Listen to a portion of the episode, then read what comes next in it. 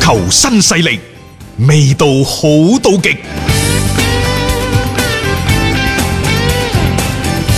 咁另外咧就巴塞羅那，我琴日睇咗啲賽事，誒、呃我想睇石地恩點樣排兵布陣。嗯，我感覺呢隊巴塞嘖有啲問水， 亦就話誒，佢、雖然係贏咗波嚇，但喺前鋒線嗰度，佢係用美斯嘅後撤換嚟咗呢一場賽事嘅勝利。嗯，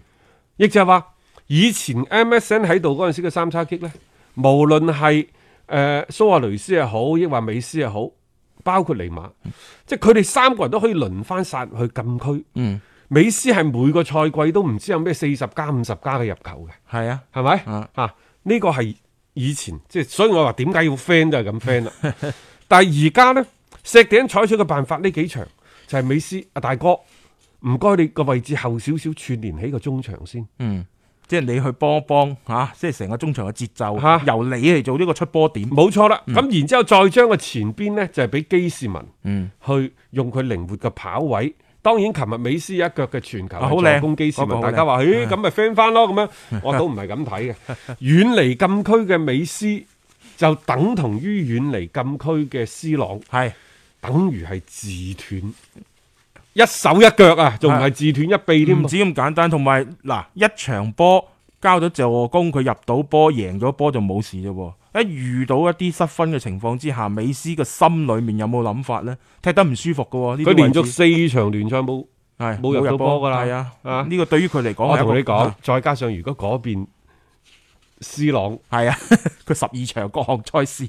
連續入波，有對比先至有傷害啊嘛，即係大家擺出嚟咁。但係如果今晚斯朗話啊，你唔入啊，我又入多隻咁，哇，啊咁就刺激到係啊，阿球王噶啦。真係㗎。誒呢啲互相嘅較勁，呢兩位仁兄咧冇辦法避免嘅隔空嘅一個對決。我哋琴日喺節目當中講，話有七成到七成半嘅控球率，嗯，係啊，七十五點六啊，各位，哎呀七十五點六個控球率係一個咩概念呢？嗯即係話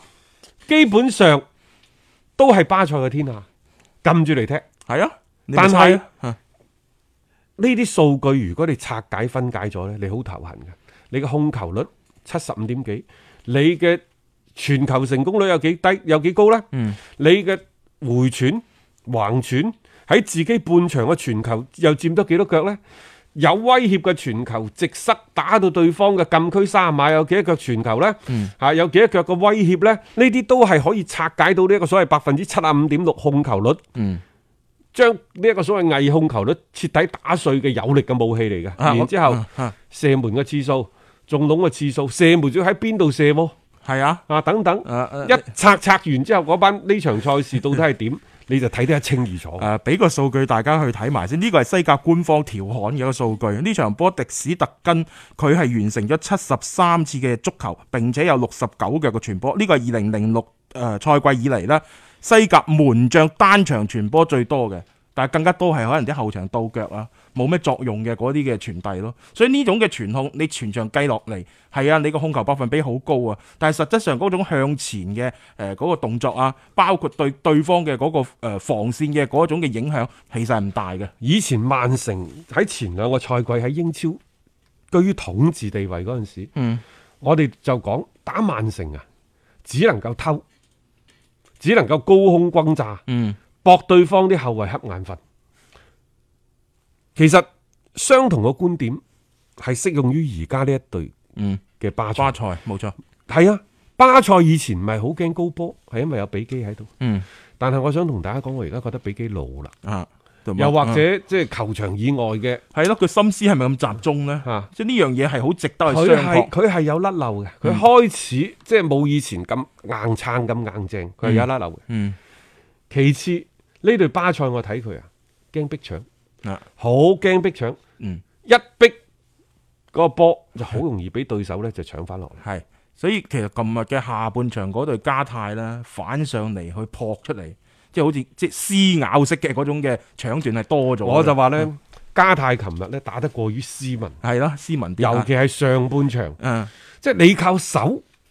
你係守唔住呢隊嗯巴塞嘅即係好似人哋打你啲木人樁咁嘅啫嘛，係啦咁手，啊即係就算呢，就係冇牙老 虎，佢都係巴塞，係嗰個球場都叫老型球場。嗯你只能夠呢，用一支癲狗流流嘅打法，嗯就係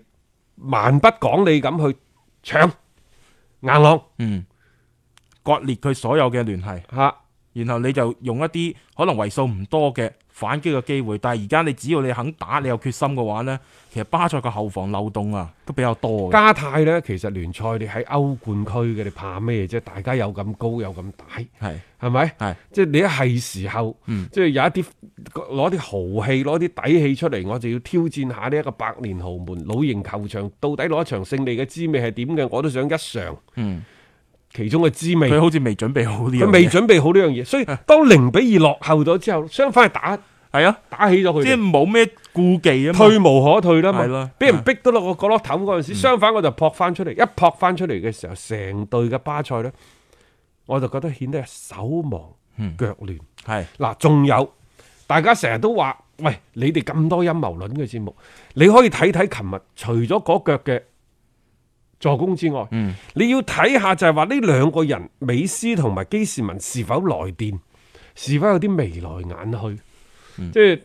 你睇以前呢，即係蘇亞雷斯啊，同阿阿美斯啊，包括以前尼馬嗰陣時，嗯佢哋喺場上場下係有好多古靈精怪嗰啲互動啊，係一個眼神啊等等，嗯，而即係家證明大家好似冇 friend 呢家底啊嘛。嚇係啊而家佢冇呢家嘢，即係琴日你調翻轉頭，如果嗰個唔係基士文，阿美斯傳咗過去，嗰、個球員一樣可能把握到，只不過咁啱係佢兩個串埋，大家覺得誒、哎好似來電咁。一場比賽説明唔到啲乜嘢，而且始終我哋都嘅觀點都幾鮮明嘅，即係基士文喺呢隊波呢係講一套做一套嘅，個心裏面其實有諗法。誒、呃其實作為其他西甲教頭呢，可以去諗，就係、既然美斯後撤咗去中場，嗯點樣割斷美斯同其他隊友之間嘅配合，同埋點樣打美斯嘅身後嗯，呢樣嘢，喂有得玩㗎，係因為誒呃而家巴塞嘅打法呢就。好簡單嘅啫，石地恩嗰個所謂追求痴迷嘅嗰個追 求呢個傳嗰個係為球傳而傳嘅 啫。其實嚟嚟去去就真係為傳而傳嘅，就係、後場到腳啊，唔得就俾翻門將，嗯兩個邊呢就升翻上高少少嘅位置，再俾翻回撤嘅美斯。係啊。啊！然之後再唔得，又俾翻後邊嘅後衞門將咁樣慢慢慢慢咁樣湧上去。係咯，所以嗰百分之七十五點幾嘅啊，入球率就你咁睇下嚟咯。幾時即係有機會，你又唔可能成場去搶美斯係咪？啊你可能搶翻嗰十分鐘八分鐘嗯，打亂佢啲節奏，嗯去偷一隻呢係啊，咁啊可能已經夠個㗎啦荷包，啊分分鐘係打得落㗎，各位。冇錯啊，同埋我即係老實講句吓，琴日嗰場比賽你睇完之後，你會覺得即係巴塞啲波點解咁悶嘅，就係咁樣啊！嗯呢種嘅傳控唔係一啲有效率嘅傳控嚟嘅。啊，啊，所以追求呢樣嘢呢，你睇下你點樣樣去去睇嘅啫。琴日嘅呢場比賽贏咗波，但係問題未解決，呢隊巴塞啊似乎都仲有幾多嘅嘢。佢歐冠對邊度啊？拿對波利，唉，好睇。啊啊嗱，波利已經今年打完祖雲、利物浦，打埋國米，係啊，你以為大禮包啊？啊分分鐘。舊年亞積士咁啊，真係琴日仲有一場賽事我冇睇到，不過我睇完個比分，啊！驚驚煎低啦雙贏，哦誒誒，四比四四比嗰場。四巴黎啊我嘛，同大家講啊，其實而家呢，每隔一兩日就一場四比四嘅比分，啊啊係啊，呢啲係一啲場外因素所造成嘅。同埋巴黎最近好多波都同個啊四字有關我啊同。你講，啊呢個所謂四比四嗯係